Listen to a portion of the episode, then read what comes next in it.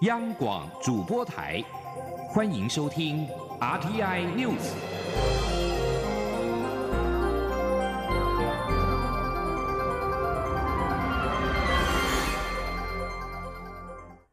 各位好，我是主播王玉伟，欢迎收听这节央广主播台提供给您的 RTI News 新闻。首先带您关注两岸焦点。港女命案凶嫌陈同佳今天上午在香港出狱，案件的后续侦办，香港政府声明拒绝我方检警前往香港带回陈同佳及相关市政。陆委会今天上午严正回应指出，港府宣称嫌犯愿意自首，这等于说如果嫌犯不愿意自首，港府对于其逍遥法外是无所谓。如此眼睁睁看着被害家属冤屈无处可诉，实非负责任政府应有的作为。而港府又无视我方诚意，因此陆委会要正告港府，一切恶果都应该由香港政府承担。前天记者王兆坤的采访报道。会表示，港府在二十三号凌晨发出声明，汉拒我检警赴港，但港府在整个处理过程中，先是故意放弃自身应有的管辖权，又漠视我方提出的请求，刻意拖延时间，不将嫌犯移交给我方。甚至公然主张让嫌犯自行搭机来台，完全无视同一班机旅客的安全，只为达成让嫌犯自首的政治目的及安排，纵放陈嫌，让香港成为杀人犯可以到处行走的罪犯天堂，令人匪夷所思。陆委会强调，政府自去年初港女命案案发以来，为彰显此案公义，还给受害家属公道，已用尽最大努力。展现我方愿与港方共同合作的高度诚意，陆委会副主委邱垂正说：“但港方完全无视，更操作推动害人害己的送中条例，港人的不满及愤怒 至今未减，现在又拒绝与我方合作，我们要正告港府，一切的恶果都应由港府承担。”陆委会表示，依据我方法律相关规定，嫌犯被通缉就不符合自首条件。港方在此案处理上却一厢情愿以自首方式处理，我方希望港方熟读并尊重我方的法律与制度，勿混淆视听，更坐实外界对其别有用心的指控。有关港府在声明中指出，我们更在今年三月正式向台方提出派代表团到台磋商杀人案的协作安排，但不获正面回应。陆委会表示。事实上，我方司法单位去年就提出三次司法互助请求，今年我方也多次透过台港既有管道及公开呼吁，希望双方司法合作，但港方根本不回应我方请求。陆委会认为，港府当时就是妄想送中条例要过关，才主动前来磋商，所以港府一推动送中条例，便遭各界群起反对。台湾当然不可能为如此伤害人权自由的恶法背书。陆委会表示，我方检警赴香港带嫌犯返台，是请香港政府同意共同配合执法，这就是司法互助，举世皆然。港府不尊重香港管辖权的说法，陆委会认为实不知所云。至于其他政务，港方会在法律容许下尽量配合台方请求，根据程序处理这一点。陆委会早已两度提出要求，二十二号又提了一次。港府为何不立即采取行动？对于我方要求检察官去香港取得卷证，港府为何不正面回应？港府前后不一、蓄意欺瞒的态度，相信舆论自有公平。中央广播电台记者王兆坤台北采访报道。对于陈同佳案，蔡英文总统今天上午表示，既然香港政府不愿意行使司法管辖权，就由中华民国台湾来处理。他并且特别说明，陈同佳是台湾的通缉犯，所以只有逮捕，没有自由行或自首的问题。总统也强调，政府现在做的每件事情就是伸张司法正义与国家主权，后续会要求香港政府提供司法协助，请港府不要回避。前天记者欧阳梦平的采访报道。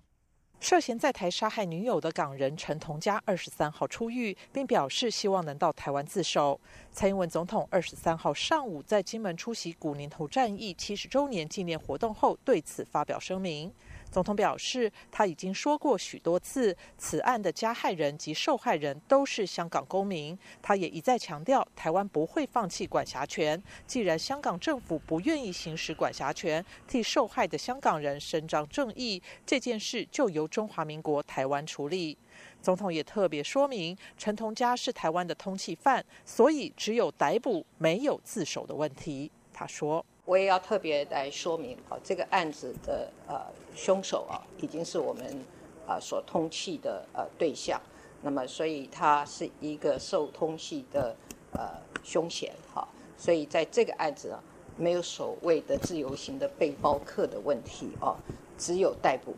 没有自首的问题。”总统并强调，这几天有人说政府过于软弱，不顾司法正义。现在政府做的每件事都是在伸张司法正义、伸张主权，这就是国家主权。总统也指出，后续会持续要求香港政府提供司法协助，尤其相关重要市政的提供，请香港政府不要回避此事。为了香港人的正义，相信许多人都会要求香港政府负起责任。中央广播电台记者欧阳梦平在金门的采访报道。行政院长苏贞昌今天表示，香港政府放任重犯在外非常不好，香港不办，台湾办，只要陈同佳一抵达台湾，政府一定会加以逮捕。而针对港府呼吁我方应立即取消对陈同佳的入境管制，对此内政部长徐国勇今天强调，移民署并未限制陈同佳入境，只是加以注记。因为陈同佳是杀人嫌犯，如果随便给予电子签或落地签，便无法掌握他坐哪一班飞机，这会造成飞安上的疑虑。因此，陈同佳无法使用观光与商务用途的电子签或落地签，必须临柜申请签证。而陈同佳在今天上午九点离开西贡庇屋监狱，出狱之后，他接受访问表示：“对不起社会，愿意前往台湾自首，并且至少两次鞠躬道歉。”陈同佳表示，对于社会，对于香港人，仍希望获得大家的原谅，希望给他一个机会。而在陈同佳发表简短谈话之后，搭乘了香港圣公会教省秘书长、北京市政协委员管浩明的车子离开。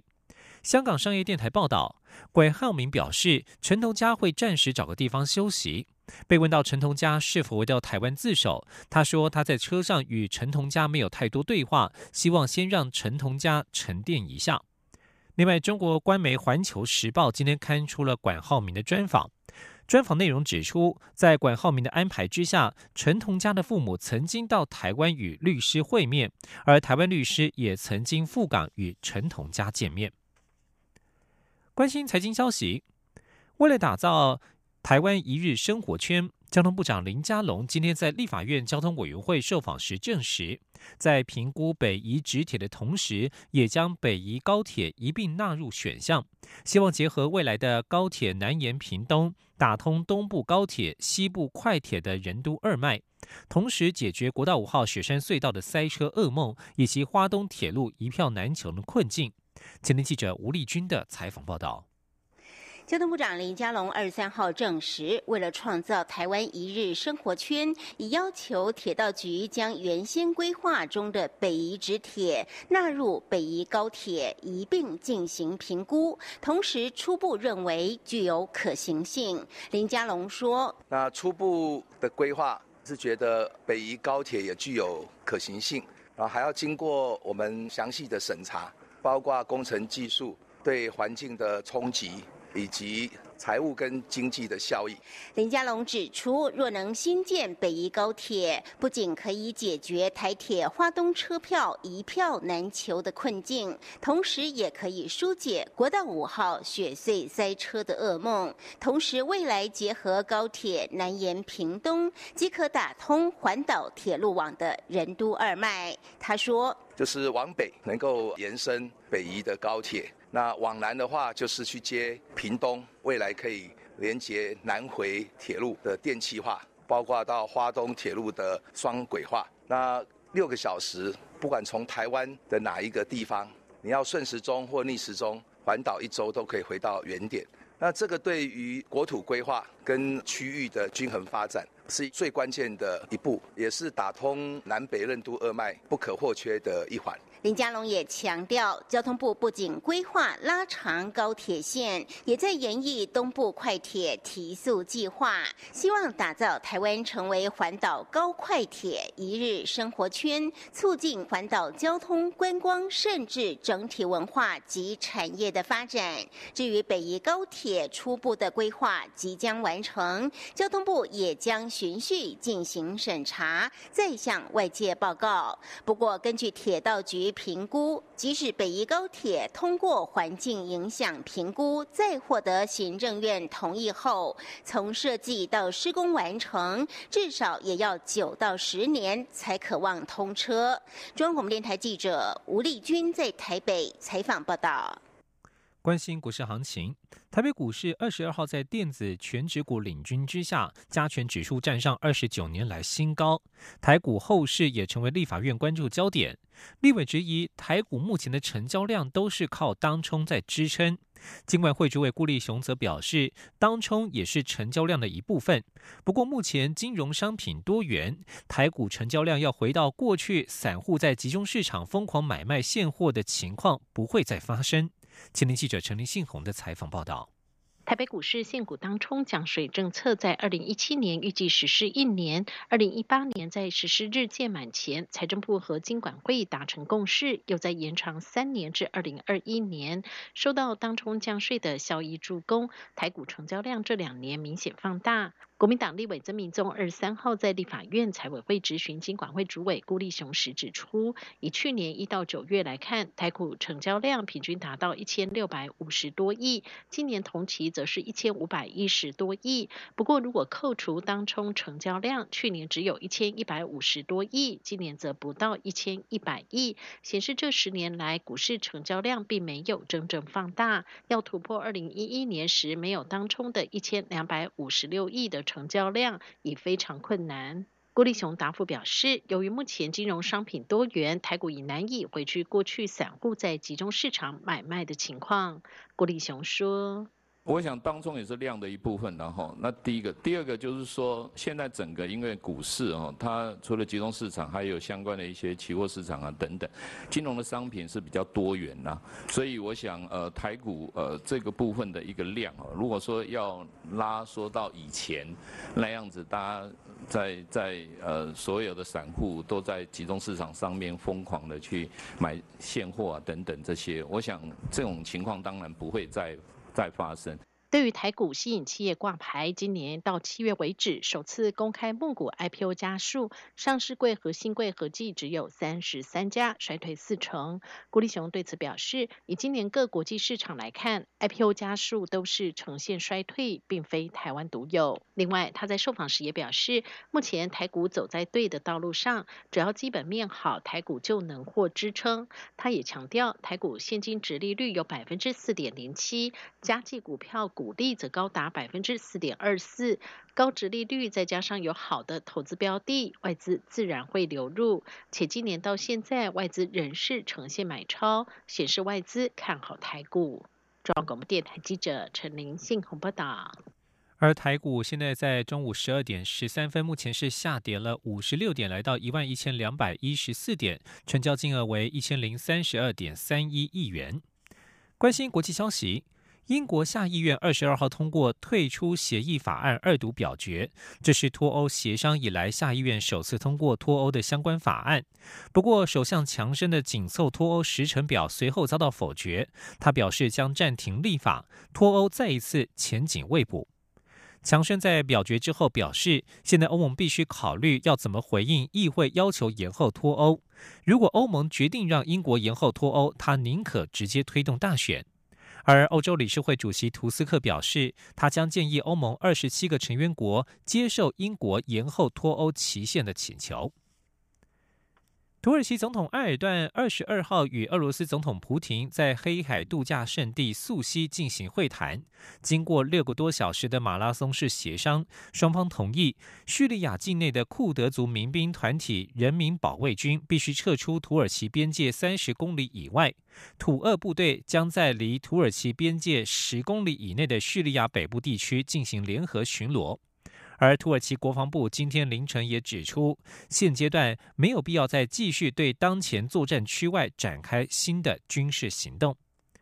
以上新闻由王玉伟编辑播报，稍后请继续收听央广午间新闻。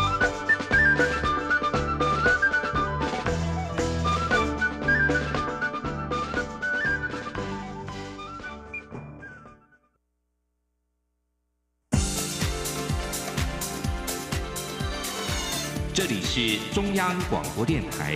台湾之音，欢迎继续收听新闻。欢迎继续收听新闻，我是陈怡君。蔡英文总统今天到金门出席古宁头战役七十周年纪念活动。总统在致辞时表示，古宁头战役提醒我们，和平从来不是靠妥协退让，而是要以坚实的国防及团结一致，让世界知道台湾守护主权的决心。总统并强调，国土主权寸步不让，民主自由坚守不退，是他坚持的目标。他一定会团结国人，克服所有难关。记者欧阳梦平的报道。今年是古宁头战役七十周年，蔡英文总统二十三号上午特地到金门，先出席在晴天厅举行的纪念大会，颁赠纪念章给当年的战士，再到太武公墓主持公祭典礼，向先烈们献花致敬。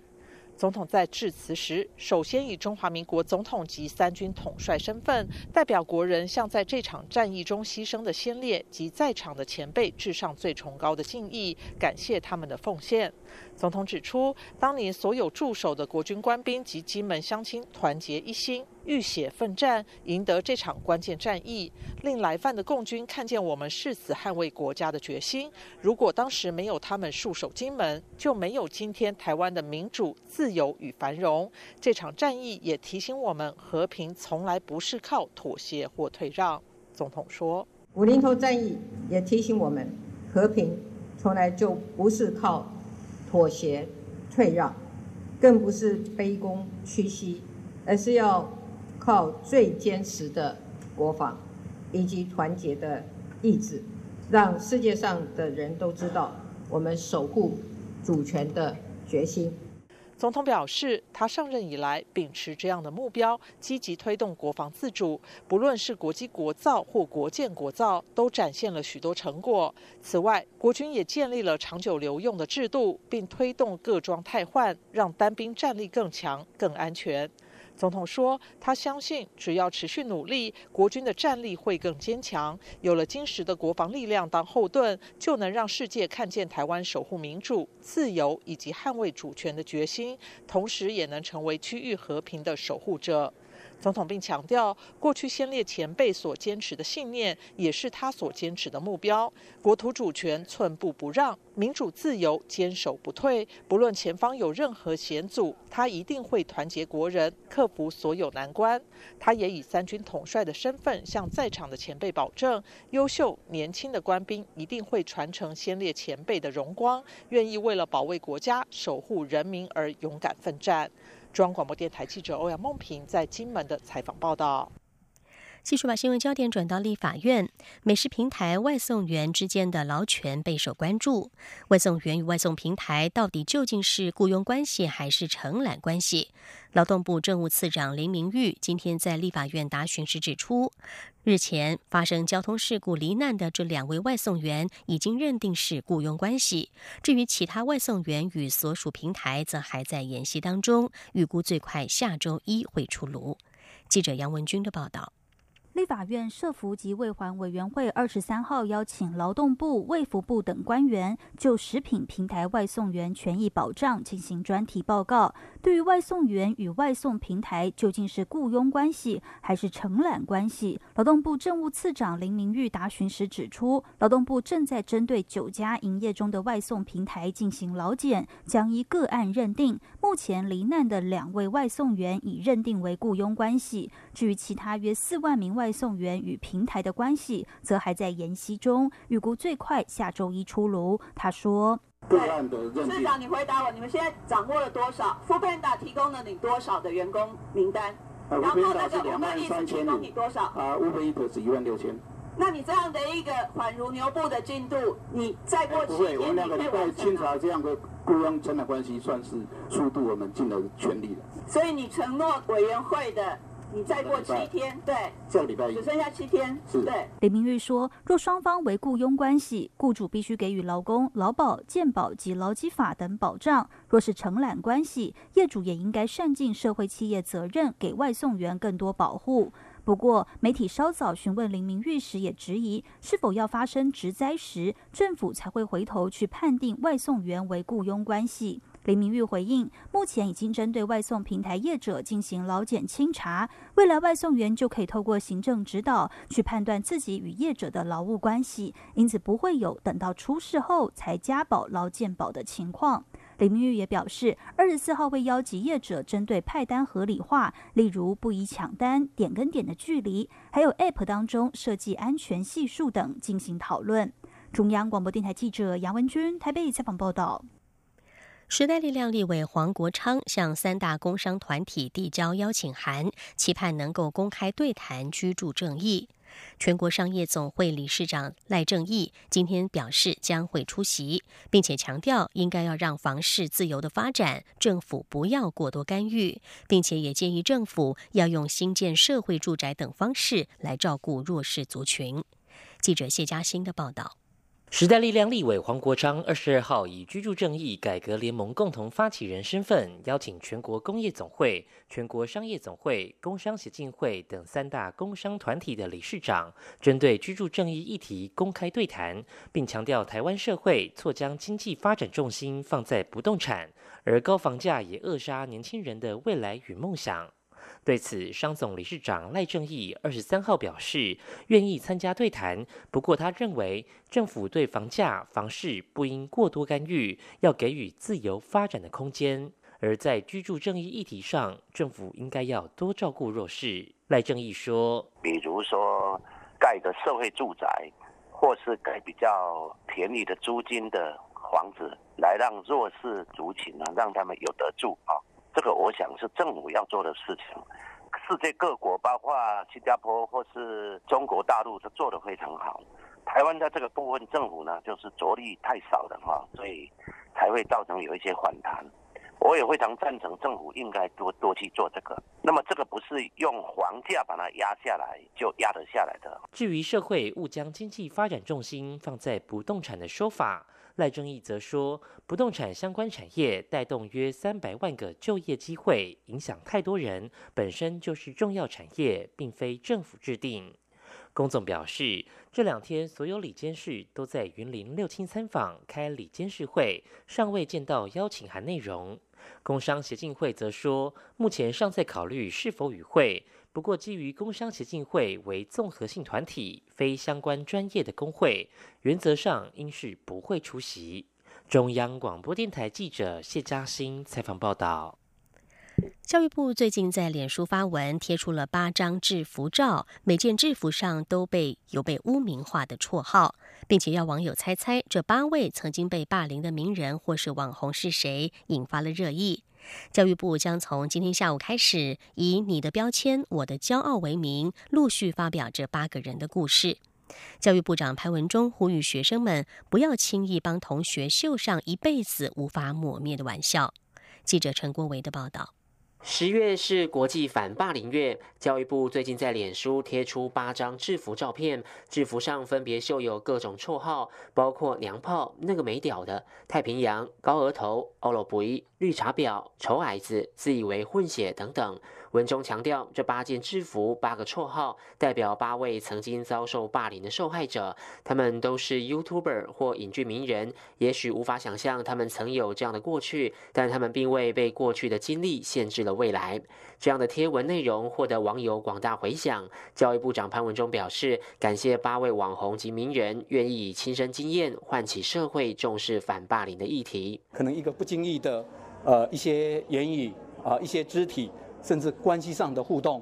那可能对呃受霸凌的人啊，会产生很深刻的影响。所以我们一直呼吁，不要轻易啊帮别人绣上可能一辈子无法抹灭的玩笑。潘文忠也呼吁曾遭受霸凌的人要记得告诉自己是够好的。透过你的标签是我的骄傲啊！我想这样的一个呼吁，也更是希望，呃，我们让更多呃这些曾经受过霸凌者，能够勇敢的走出啊过去的这个阴影，也能够活出自己真实的自己。活得更自在。教育部也在脸书上刊出“你的标签，我的骄傲”反霸凌影片首映的活动海报，上方列出吕婉璇、柯君祥、王秀贤等八个人名，并宣告从二十三号起陆续分享八段温暖感人的心声，八颗柔软又坚毅的心，请大家一同倾听他们对于霸凌现场的观察与心声。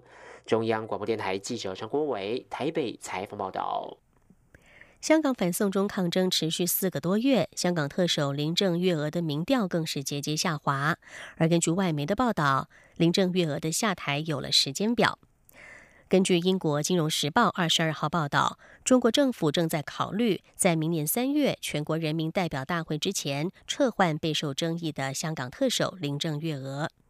消息人士告诉《金融时报》，中国官员希望在局势稳定之后再做出领导层换届的最终决定，因为他们不希望被认为是屈服于暴力事件。这名消息人士还说，林郑月娥的主要继任者包括前香港金融管理局总裁陈德霖和曾经担任香港财政司司长和政务司司长的唐英年。据传，林郑月娥曾经多次向北京提出辞呈，但是林郑月娥上个月三号在记者会上否认，澄清从来没有向北京提出辞职。美国职业篮球 NBA 传奇球星侠客欧尼尔二十二号力挺火箭队总经理摩瑞，表示摩瑞关于香港的发言是正确的。摩瑞本月四号在推特上发表“争取自由，支持香港”，激怒了中国，也引发轩然大波。欧尼尔在接受 TNT 电视节目 NBA 内幕访问时表示，摩瑞有权在推特上支持香港争取民主的运动。这位洛杉矶湖人的前球星表示，没有任何事可以阻止言论自由。欧尼尔指出，我们可以说出想说的事，我们可以就不公不义的事发生，就是这样。他说：“如果有人不能理解这一点，那是他们自己必须处理的事。”另外，美国职篮 NBA 开幕赛在二十二号展开，支持香港争取民主的人士在当天开幕赛上发送了好几千件黑色 T 恤给进场的观众，造成轰动。这场开幕赛是由卫冕军多伦多暴龙队在自家主场迎战纽奥良鹈鹕。当暴龙队在场内以印有金色暴龙总冠军的 T 恤和复制的冠军戒指开场之际，位于枫叶银行体育馆的场外，示威人士正把上面有以鲜黄色字体写着“北方与香港站在一起”的黑色 T 恤发送给现场的观众。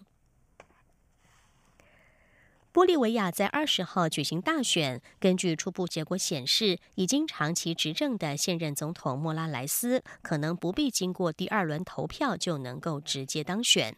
但是反对派质疑官方所公布的选举结果，在二十二号呼吁进行全国大罢工。来自玻利维亚六个地区的公民社会组织表示，全国大罢工在二十二号午夜，也就是台湾时间二十三号上午十一点展开，并且会持续到民主以及公民的意愿获得尊重为止。玻利维亚总统大选的官方开票在进行超过八成之后突然的暂停，而恢复计票之后的初步结果就显示，莫拉莱斯领先对手梅萨的幅度接近十个百分点，也就是有可能不用再经过第二轮的决选。但是在稍早之前的开票显示，反对派候选人梅萨的得票率与莫拉莱斯的差距还不到百分之十。来自美洲国家组织的选举观察员表示，延后公布结果，这显示出与初步结果激烈且难以解释的改变。而原本初步结果明确显示必须有第二轮的投票。开票结果在二十一号发生了变化，就引爆了好几个城市的暴力抗议。梅萨表明他不会承认选举结果。此外，包括美国、西班牙、阿根廷、巴西与哥伦比亚也都对此表达关切。美国纽约州检察长詹乐霞二十二号表示，由纽约州领军针对了社群龙头脸书所发起的反垄断调查，如今已经获得了四十七个州检察长的支持。这次的调查重点在于查明脸书的行为是否危害了消费者个人隐私，或者是涉及不当提高广告价格等等。脸书执行长祖克伯已经誓言会据理力争。而祖克伯预计二十三号会前往联邦众议院就脸书加密货币 Libra 议题作证。以上 T N News 由陈义军编辑播报，谢谢收听，这里是中央广播电台台湾之音。